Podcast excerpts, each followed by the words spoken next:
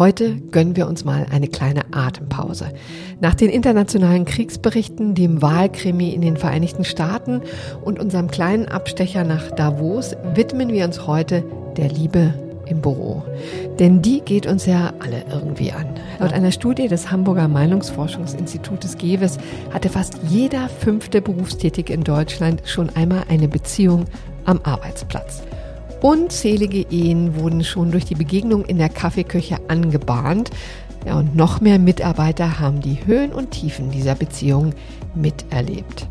Aber dem Ganzen würden wir natürlich keine eigene Sendung schenken, wenn dieses Thema nicht auch einen aktuellen politischen Bezug hätte.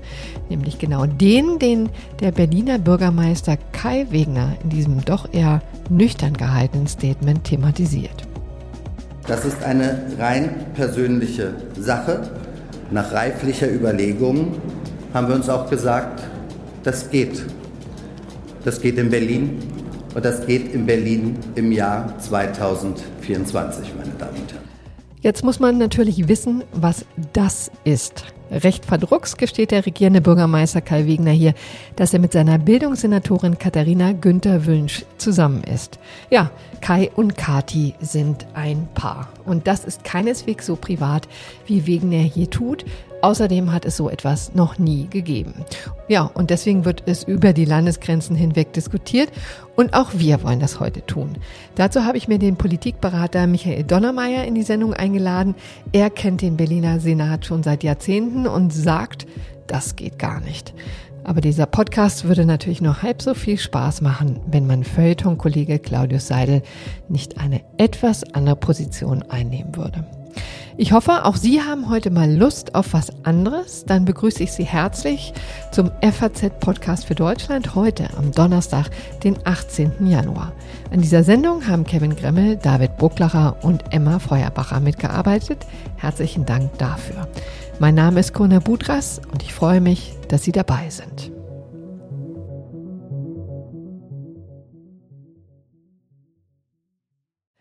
Zunächst müssen wir Ihnen natürlich die Protagonisten vorstellen. Und diese delikate Aufgabe hat meine Kollegin Emma Feuerbacher für Sie übernommen. Wir beginnen natürlich mit dem, auf den sich alle Augen richten. Der regierende Bürgermeister von Berlin, Kai Wegner. Kai Wegner ist 1972 in Berlin-Spandau geboren. Der Sohn eines Bauarbeiters und einer Einzelhandelskauffrau hat zunächst seinen Wehrdienst und eine Ausbildung als Versicherungskaufmann absolviert. Als Teenager entschied er sich 1989 dazu, in die junge Union Spandau und die CDU einzutreten und übernahm das Amt des Landesvorsitzenden der Berliner Schülerunion. Bevor er 1995 seine politische Karriere begann, arbeitete er zunächst in der Geschäftsleitung eines Bauunternehmens und als Unternehmensberater. Der 51-Jährige wurde dann 2005 das erste Mal in den Deutschen Bundestag gewählt. Seit knapp drei Jahren ist er Mitglied des Abgeordnetenhauses und war zeitweise Vorsitzender der CDU Berlin. Seit dem 27. April ist er Bürgermeister von Berlin. Ende 2023 hat er die Trennung von seiner bisherigen Lebensgefährtin bekannt gegeben. Mit ihr hat er drei Kinder. Anfang Januar machte er seine Beziehung mit Bildungssenatorin Katharina Günther Wünsch öffentlich. Katharina Günther Wünsch ist 1983 in Dresden zur Welt gekommen und hat dort zuerst Humanmedizin und anschließend Chemie, Mathematik, Geschichte und Politik auf Lehramt studiert. Seit 2010 arbeitete sie als Lehrerin an verschiedenen Schulen in ihrer Geburtsstadt. Acht Jahre später wurde sie Studiendirektorin an der Walter Gropius Schule in Berlin. Vor zehn Jahren trat sie in die CDU ein. Es folgten Tätigkeiten für die CDU-Fraktion in Marzahn-Hellersdorf als stellvertretende Fraktionsvorsitzende, bildungspolitische Sprecherin und Vorsitzende des Gleichstellungsausschusses. Seit April 2023 ist Günter Wünsch Senatorin für Bildung, Jugend und Familie.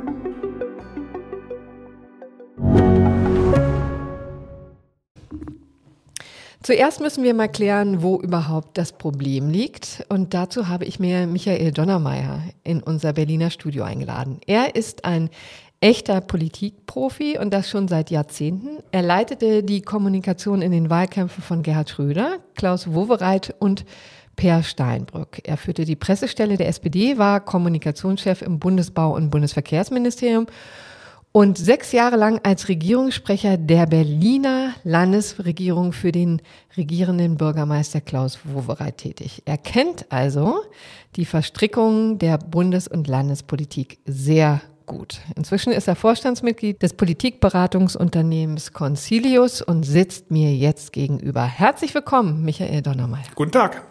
Herr Donnermeier, gleich zu Beginn muss ich erstmal den rosa Elefanten aus dem Raum räumen. Sie sind langjähriger Kommunikationschef der SPD gewesen.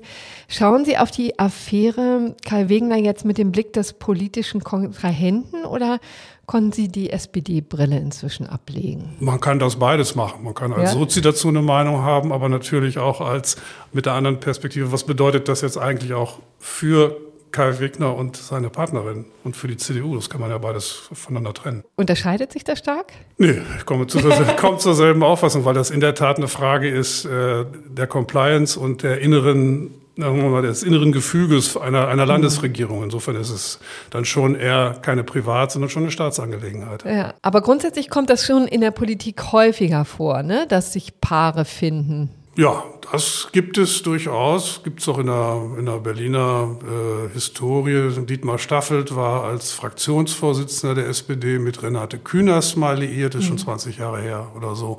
Und es gab es auch in der, in der Linkspartei schon, zu meiner Zeit bei Rot-Rot. Der Kultursenator Fliel war damals zusammen mit der Fraktionsvorsitzenden der PDS. Woran liegt denn das eigentlich? Ähm, ist aus diesen Parteitagen da eine besondere erotische Stimmung abzuleiten oder wo kommt es her? Also, dass ein Parteitag eine erotische Stimmung verbreiten würde, hat sich mir bisher nicht erschlossen. Was aber so ist, Politik ist ein zeitraubendes Geschäft. Menschen, die dann auch sozusagen hauptamtlich Politik machen, sind äh, den ganzen Tag damit beschäftigt. Das schränkt die Kontaktmöglichkeiten dann ein bisschen ein. Und äh, dann kommt es natürlich vor, dass Menschen aus der gleichen politischen Richtung natürlich schon mal eine Menge gemein haben. Mhm. Und da kann dann auch schon mal eine Liebesbeziehung erwachsen. Insofern ist das alles menschlich und äh, dann, wenn es gut geht, auch schön. Es gibt auch Partei über die Grenzen hinweg glückliche Ehen, weiß ich auch. Gibt Stimmt, es auch. Und auch. Äh, insofern ist das alles menschlich und wo die Liebe hinfällt, soll sie wachsen. Das ist alles okay. Jetzt müssen wir uns aber mal dem Problem nähern, denn eigentlich kann man das ja durchaus auch als positive Nachricht werten. Die Bild weiß ja schon zu berichten, dass es die große Liebe sein soll. Warum muss uns das also stören oder warum stört Sie das? Mich stört keine große Liebe, ganz im Gegenteil. Wenn Menschen okay. sich lieben, ist das was Wunderbares. Aber manchmal gibt es eben die andere Sphäre der Öffentlichkeit, des Berufslebens und in dem Fall der Politik. Äh, und dann muss es einen interessieren, bei allem Respekt vor der Privatsphäre. Mhm. Und gucken wir doch jetzt mal auf die Arbeit im Senat. Sie haben ja nun zu Wovereits Zeiten oft genug an Senatssitzungen teilgenommen. Wie läuft das ab? Wo könnte es zu Störungen kommen? Naja, es gibt eine klare Geschäftsordnung des Senats, die ist auch schriftlich niedergelegt in ganz vielen Paragraphen, mhm. äh, wer wann was machen muss und wie Senatsvorlagen und Beschlüsse des Senats zustande kommen. Daran sind ja ganz viele beteiligt, Senatsverwaltung, Beamte und bevor eine Vorlage den Senat erreicht, hat es viele Stufen. Und wir reden jetzt natürlich immer darum, wenn es Streit gibt. Und natürlich gibt es zwischen Senatsverwaltung aus unterschiedlichsten Gründen politische, finanzielle, äh, fachliche ähm, Kontroversen, die dann geklärt werden müssen. Und wenn ein Streit sich nicht auf den unteren Ebenen klären lässt, dann ist der Senat zuständig.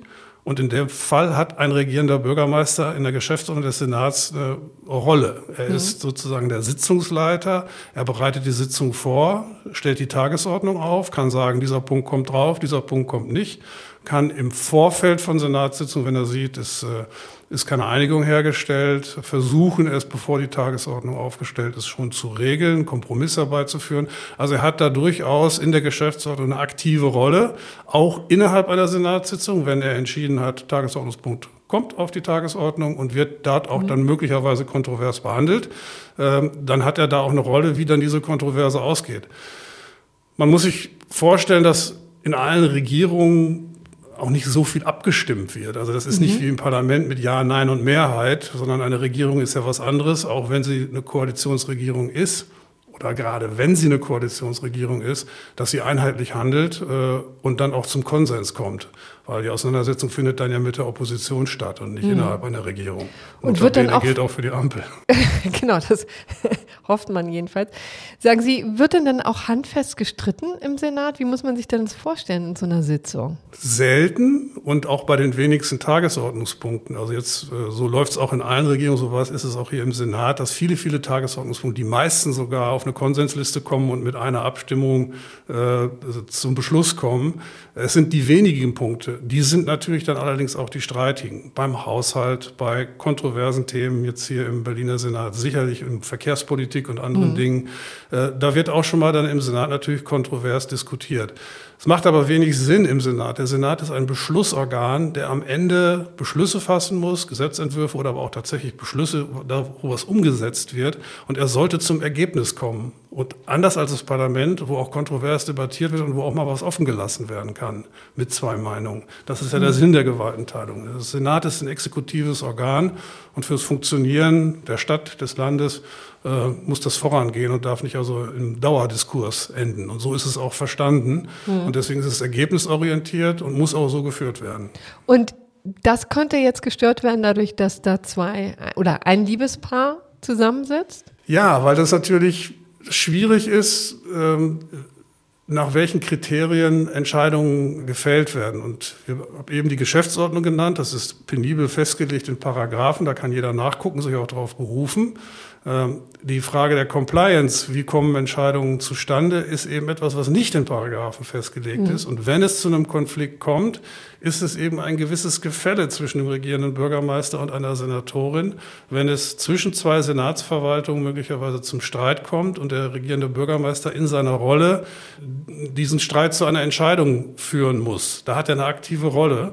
Äh, und wenn dann der Anschein, auch nur der Anschein da ist, dass möglicherweise seine äh, private, persönliche Situation eine Rolle hätte spielen können, kann das in einer Kontroverse oder aber auch in der öffentlichen Wahrnehmung zu Irritationen kommen. Und äh, das ist wie bei allen Compliance-Themen, sowas sollte man vermeiden. Hm. Ist da wahrscheinlich die öffentliche Wahrnehmung fast das größere Übel, oder? Nee, es ist beides. Es ist äh, einerseits die öffentliche Wahrnehmung und eben der Anschein, dass selbst wenn es nicht so gewesen sein sollte, mhm. es doch so war. Äh, und damit genau, kann ein Verdacht erzeugt werden, der unschön ist einfach und den man vermeiden sollte. Das ist ja bei allen Compliance-Dingen so, dass es gar nicht darum geht, äh, tatsächlichen Missbrauch irgendwo zu verhindern, sondern schon den Anschein zu vermeiden. Also die Latte liegt ein bisschen höher dabei. Mhm. Was halten Sie denn eigentlich von der sogenannten Liebesklausel? Also das ist zumindest äh, ja der Begriff, den die Berliner Medien nutzen. Also die Liebesklausel, die der Senat vor zwei Tagen beschlossen hat. Meine Kollegin Emma Feuerbacher hat sie uns mal kurz skizziert. Bei möglichen Interessenskonflikten zwischen der Bildungsverwaltung von Senatorin Katharina Günther Wünsch und anderen Fachverwaltungen des Senats sollen neue Regeln helfen. Statt ihrem Partner Kai Wegner wird künftig CDU-Finanzsenator Stefan Evers vermitteln. Falls es zu Konflikten zwischen Evers Finanzverwaltung und der Bildungsverwaltung kommen sollte, wird das in Zukunft die Aufgabe der SPD-Wirtschaftssenatorin Franziska Giffey sein. Herr Donnermeier, ist das praktikabel?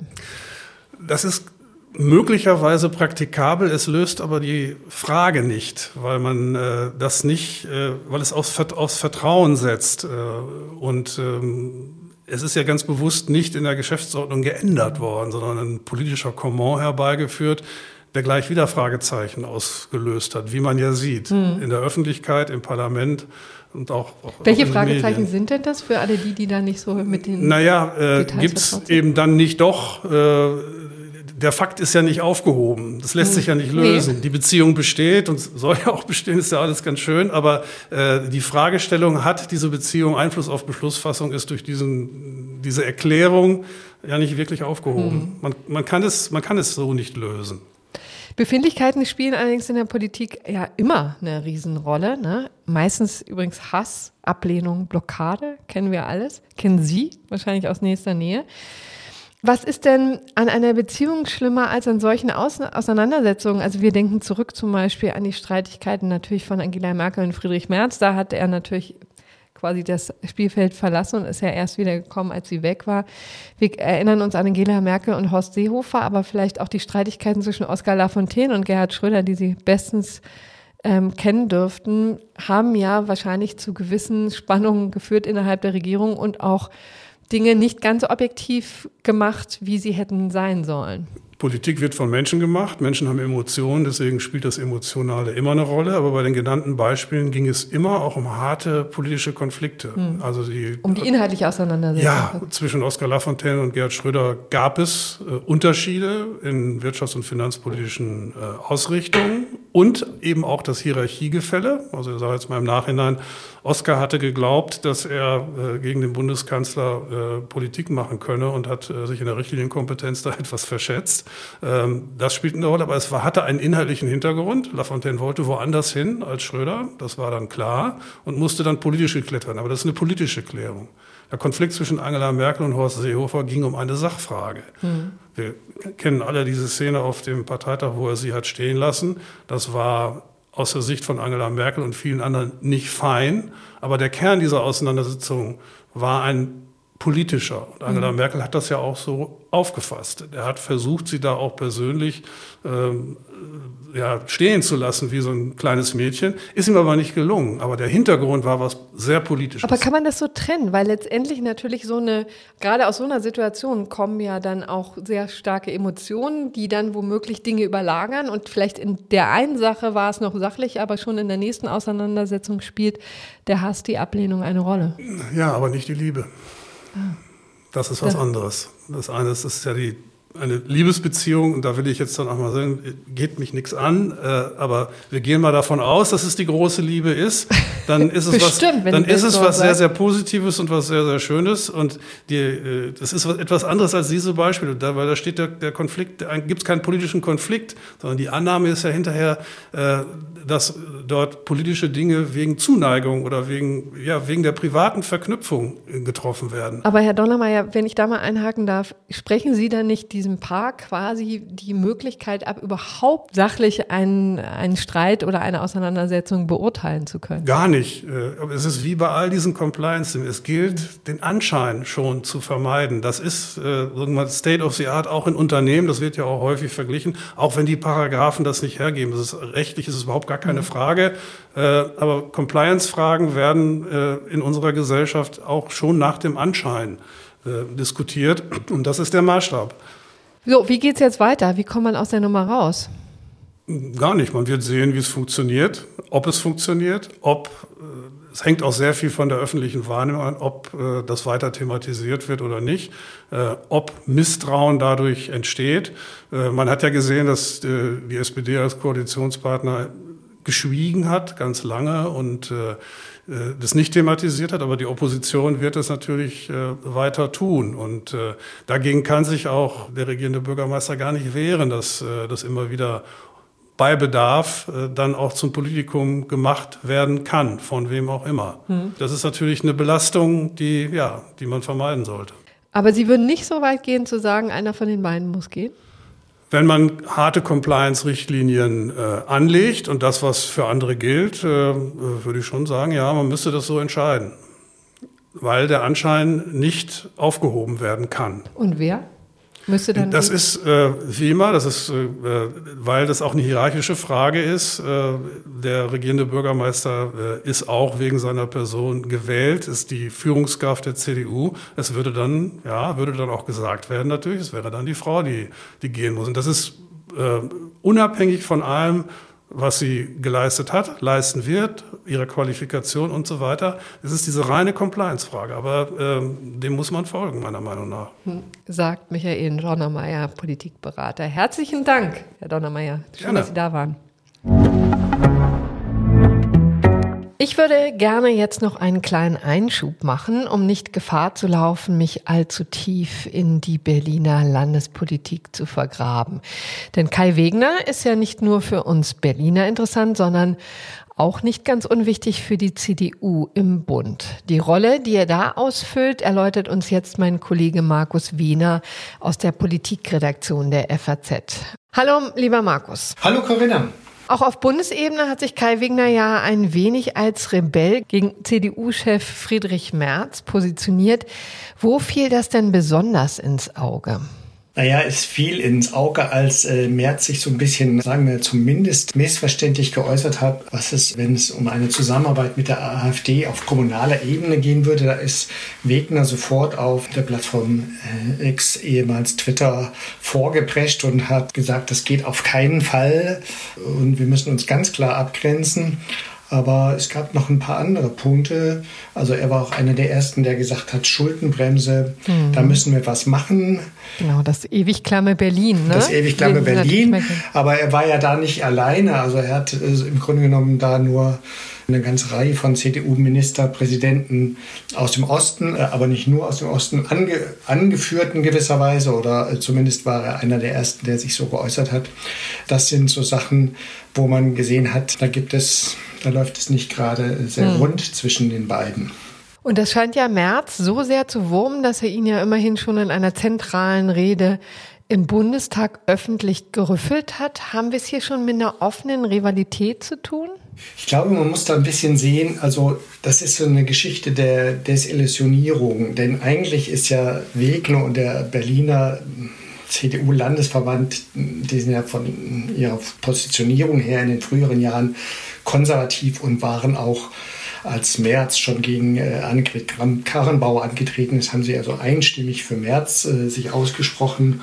Und dann hat man eben gesehen, Merz ist doch nicht so flexibel, er kann doch nicht so aus der CDU eine diskutierende Partei machen, wie er das mal versprochen hat. Mhm. Und dazu kommt natürlich noch eine Geschichte, dass die Bundesspitze der CDU, also Merz und sein damaliger Generalsekretär Mario Chaya, Klammer auf, ein Berliner Intimfeind von Wegner, wenn es um mhm. die Führung der Berliner CDU geht, Klammer zu, eben dem Kai Wegner nicht so richtig zugetraut hatten, die Berliner Wiederholungswahl dann auch zu gewinnen. Und es wurde dann mal die Idee lanciert, dass vielleicht Jens Spahn Spitzenkandidat in Berlin werden könnte. Ähm, das wurde dann auch schnell wieder begraben, aber das hat natürlich nicht gerade zu einem äh, besonders gedeihlichen Zusammenwirken von Kai Wegner und Friedrich Merz geführt. Ja, also man kann noch nicht von richtigen Hass sprechen, oder? Aber von immerhin politischen Ränkespielen, die ja nicht ganz uneindeutig sind. Genau, dann gibt es so eine Wahrnehmung, dass Friedrich Merz nämlich oft das unbedacht Sätze sagt, die dann missverständlich sind, was dann auch als ein Problem im Wahlkampf empfunden wurde in Berlin. Und diese Sache mit der AfD habe ich schon erwähnt, auch dass er eine Koalition mit den Grünen auf Bundesebene für schwierig hält. Also sein Satz, die Grünen sind Hauptgegner, das fand man in Berlin auch nicht gut, denn Wegner will sich ja auch die Grünen als einen möglichen Koalitionspartner für spätere Zeiten irgendwie warm halten. Ja, das äh, fand er dann eigentlich auch nicht so äh, sehr geschickt. Und Merz hat das dann natürlich gleich dann zurückgezahlt und hat dann gesagt, nicht Kreuzberg ist Deutschland, sondern Killermoos ist mhm. Deutschland in diesem Volksfest in Bayern. Ja, und mhm. dann hat Wegner halt ausrichten lassen, in Berlin möge man Killermoos und Kreuzberg, aber ein bisschen Kreuzberg für alle wäre auch gut. Ja, und so gab es ja. immer dieses Hin und Her. Und für Wegner kommt halt noch dazu, dass er sich in dieser bunten, auch von migrantischem und allerlei Alternativen und dem Publikum geprägten, eher linken Berliner äh, sozusagen Stadt äh, nicht sozusagen in eine rechte Ecke gestellt sehen will, ja, sondern er will ja der regierende Bürgermeister für alle sein und seinen Wahlerfolg dann auch nochmal möglichst wiederholen. Ja, wie wird denn die Beziehung von Kai Wegener zu seiner Bildungssenatorin eigentlich in Berlin gesehen, bei den Berlinern selbst? Naja, das ist natürlich etwas, was äh, ihn sozusagen unter Beobachtung stellt, ja, aber ich glaube, äh, Wegner hat ja gesagt, in Berlin im Jahre 2024 ist das möglich oder muss das möglich sein. Und eine Umfrage der Berliner Morgenpost äh, scheint das also zu bestätigen. Da wurden also die Leute gefragt, ob sie das akzeptabel finden oder nicht akzeptabel. Und dann haben dann 55 Prozent der Befragten gesagt, dass sie das für ganz akzeptabel oder eher akzeptabel halten. Also wenn es nach den Berlinern geht, ist diese Beziehung zwischen regierenden Bürgermeister und seiner Bildungssenatorin kein Grund äh, dafür, dass Wegner jetzt sozusagen als regierender Bürgermeister einen starken Akzeptanzverlust äh, hinzunehmen hat. Ja. Da ist es wahrscheinlich schwer für Friedrich Merz, dann Kai Wegner einen Strick draus zu drehen. Jedenfalls dir herzlichen Dank, Markus Wiener, für die Einschätzung. Sehr gerne. Wenn es um große gesellschaftliche Fragen geht, ist es immer ratsam, sich etwas Einordnung von unserem Feuilleton zu holen, genauer von meinem Kollegen Claudius Seidel. Er ist ein intimer Kenner der Filmbranche, kennt sich also in der Welt der Lust und der Laster bestens aus und sitzt mir jetzt in unserem Berliner Studio gegenüber. Herzlich willkommen, Claudius Seidel. Hi. Herr Seidel, ähm, Sie sind ja bestens vernetzt. Gehören Sie eigentlich auch zu der kleinen Gruppe Berliner, die es schon seit Monaten gewusst haben? Also erstens bin ich ja gar kein Berliner, nee, sondern wohne so ein bisschen vor der Stadt in Potsdam, bin im Hauptberuf in München gemeldet im Hauptwohnsitz, Entschuldigung, und insofern überhaupt nicht so wahnsinnig gut vernetzt. Aber dieses Gerücht, ja. dem konnte man kaum widerstehen. Also dieses Gerücht, von diesem Gerücht hatte ich vielleicht nicht vor einem Vierteljahr, aber sicher vor vier Wochen, vor vier, fünf Wochen zum ersten Mal gehört und fand es einfach toll. Ja. Fand es einfach toll, sozusagen gerade im Status des Gerüchts, des Geheimnisses, hat das ja dem regierenden Bürgermeister etwas gegeben, was er sonst nicht hat. Was denn?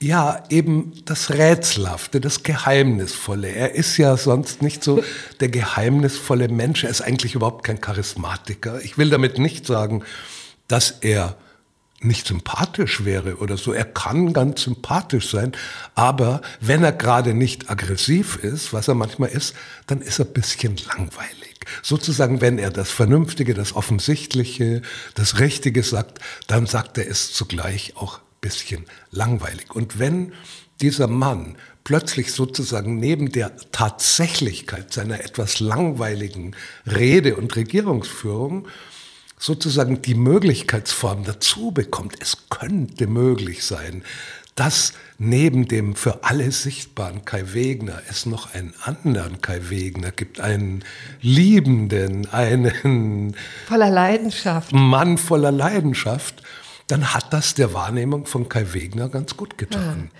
Aber ich nehme an, dann waren Sie enttäuscht, als dann die Bombe platzte? Nee, es war schon, also so vernünftig muss man doch sein mhm. und so sehr ist die Wirklichkeit dann doch kein Film, dass es klar war, irgendwann mal muss er sich entweder dazu bekennen oder es eben dementieren. Und da es nichts zu dementieren gab, musste er es hm. bekennen. Ich muss ja gestehen, ich war elektrisiert, äh, weil zwischen diesen ganzen Bauernprotesten, Diskussionen um ein AfD-Verbotsverfahren und dieser allgemeinen Januar-Tristesse ja ein bisschen Abwechslung ganz gut tut. Deshalb mal Hans aufs Herz, hat uns Kai Wegner nicht auch einen Riesengefallen getan jetzt? Ja und nein. Also ich würde sagen, ja, in dem Sinn, dass die Liebe doch was Schönes ist und sozusagen, genau wie Sie sagen, eine kleine Liebesgeschichte in all diesen Krawall und die Düsternis hält ein bisschen auf. Es ist jetzt nicht die größte aller Sensationen. Also so, es wird nicht so arg lang vorhalten, die Erregung über diese schöne Liebesgeschichte. Aber jetzt ähm, stürzen wir uns doch mal ganz ungeniert in die moralische Bewertung, denn was anderes bleibt uns ja gar nicht. Diese Bewertung haben Sie auch schon in einer Glosse für die FAZ vorgenommen, die ich gerne in die Shownotes stelle. Und rechtlich bringt das ja uns nicht besonders viel weiter, denn da wird ja auch wegen des Medienanwalt nicht müde zu betonen, dass das alles nach Recht und Ordnung geschieht. Aber nach der berühmten Compliance geht das alles gar nicht. Das haben wir eben auch von Michael Donnermeier gehört. Wie sehen Sie das? Ja, ich kann mich nicht so recht mit diesen Compliance-Regeln anfreunden. Hm. Einfach aus folgendem Grund. Diese Compliance-Regeln haben so gewissermaßen die Ambition, wenn man sie zu Ende denkt, möchten sie Gefühle, Begehren, alles Emotionale herausnehmen aus diesem Arbeitsprozess. Das geht nicht. Das geht einfach nicht, weil wir Menschen sind und weil auch unsere Arbeit selber ja auch durch unsere Gefühle, durch unser Begehren oder auch durch unsere Abneigungen befeuert werden. Man kann nicht die Gefühle komplett herauskürzen. Und insofern scheint es mir absurd zu sein, dass man ausgerechnet die Liebe mhm. herausnehmen will. Den Hass zum Beispiel nimmt ja keiner raus. Ich möchte nicht wissen, wie viele Senatoren einen potenziellen regierenden Bürgermeister hassen. Ja. Das ist nicht verboten. Ihn zu lieben, aber schon. Genau, ich betrachte das so ein bisschen so als puritanische, als leicht puritanischen Import aus Amerika, zumal diese ganze Sache ja davon ausgeht, in dem Moment, wo eben jetzt im konkreten Fall der regierende Bürgermeister mit der Bildungssenatorin liiert ist, er würde sie bevorzugen, er würde oder was oder auch das glatte Gegenteil kann genauso gut passieren. Genau oder was geschähe, wenn die beiden sich in der Früh verkracht hätten ja, und mittags tagte der Senat. Ich kann dazu nur sagen, in der Demokratie sind die Entscheidungen eines regierenden Bürgermeisters überprüfbar. Mhm. Sie sind, sie werden veröffentlicht, sie sind überprüfbar. Wenn er seine Geliebte bevorzugt, dann wird man es merken und kann ihn dafür kritisieren.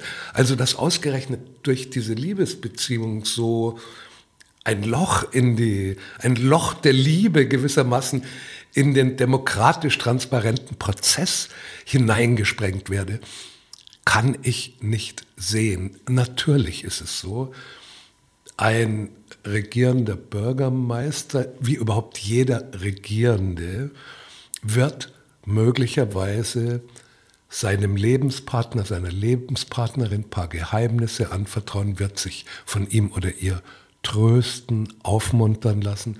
Natürlich äh, und wenn dieser Lebenspartner selber Regierungsmitglied ist, dann hat er oder sie vielleicht einen kleinen Wissensvorsprung. Es wird aber immer irgendwer einen Wissensvorsprung mhm. haben.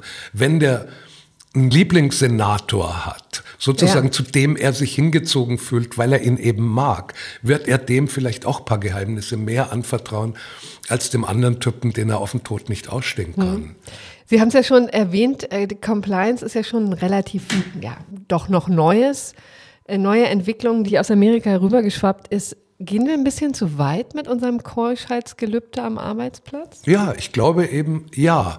Also ich muss, im Grunde habe ich dazu zwei völlig verschiedene Meinungen. Oh, jetzt wird interessant, die, genau. Die eine Meinung geht ungefähr so, dass ich es absurd finde, von den Leuten wird gefordert, so viel zu arbeiten, dass sie wesentliche Teile ihres Lebens mit Arbeit verbringen, ja, dass sie kaum noch Zeit finden irgendwie für ein Privatleben. Dass man dann Lebenspartner am Arbeitsplatz findet, liegt einfach nur in der Natur dieses Arbeitslebens. Und dann aber zu sagen, für diese Liebesgeschichten, die sich hier entwickeln könnten, entwerfen wir aber so extrem strenge Regeln, dass im Grunde ja der ganze Arbeitsprozess davon beeinträchtigt wird. Es ist ja nicht verboten, dass zwei sich verlieben, aber sobald Vollzug droht, muss einer die Abteilung wechseln und so weiter.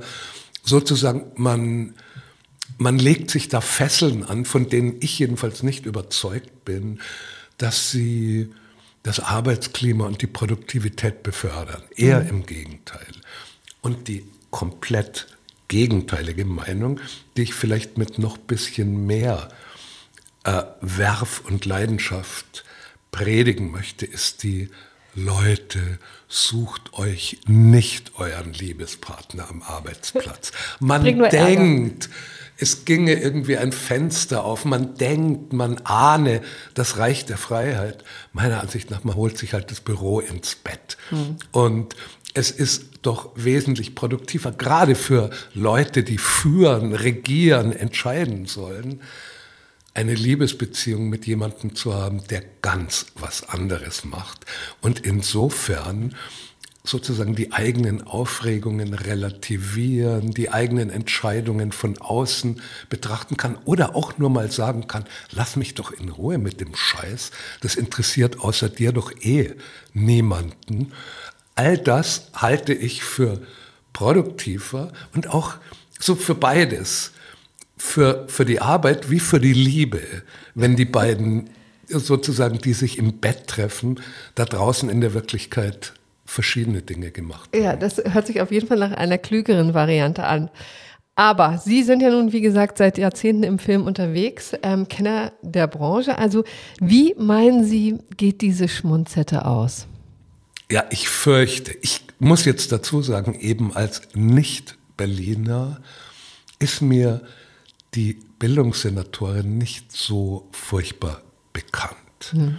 Von ihm, Hat ja einen guten Ruf. Sie hat einen guten Ruf, genau. Auch sie ist sozusagen für den Blick aus der Ferne sympathisch. Gibt es äh, gar keine Vorbehalte. Äh, ich würde glauben, es endet wahnsinnig langweilig. Sie bleiben zusammen für immer und ewig. Ich mhm. glaube, die Aufregung hat sich fast schon wieder gelegt. Also die Aufregung im Namen der Compliance gegen diese Beziehung hat sich gelegt. Der Bürgermeister hat ja selber gesagt, in Berlin geht das. Das ist zwar ein bisschen ein absurdes Statement, so nach dem Motto, jede Schlamperei in Berlin ist jede Schlamperei erlaubt. Aber ich glaube, es wird so sein. In Berlin geht das und die Leute haben auch andere Sorgen und die sozusagen die Opposition wird auch damit nicht gerade Stimmen machen können, indem sie gegen eine Liebesgeschichte vorgeht. Hm. Ja, wir, wir sind gespannt, ob Sie recht haben, Herr Seidel. Ich danke jedenfalls herzlich für die Einschätzung. Ja, war mir ein Vergnügen. Die Liebe ist ja schon kompliziert genug, aber die Liebe in öffentlichen Ämtern setzt dem Ganzen noch einmal die Krone auf. Einen Aspekt haben wir in diesem Podcast bewusst nicht thematisiert. Auf beiden Seiten sind auch Kinder mit im Spiel. Das macht die Sache noch heikler. Aber das geht uns natürlich nun wirklich nichts an. Nun würde mich natürlich interessieren, wie Sie die Sache sehen. Sind Sie eher Team Donnermeier, der es zum Wohle politischer Entscheidungen doch besser fände, wenn Frau Günther Wünsch sich einen neuen Job sucht? Oder sind Sie eher Team Seidel, der den ganzen Keuschheitswahn befremdlich findet? Schicken Sie uns gerne Ihr Feedback an podcast.faz.de. Morgen begrüßt Sie an dieser Stelle wieder mein Kollege Andreas Krobock und der guckt sich an, ob nach der Bereinigungssitzung des Haushaltsausschusses heute Abend der ganze Ampelärger endlich ein Ende hat. Ich bedanke mich für Ihre Aufmerksamkeit und sage, machen Sie es gut und bis bald. Tschüss.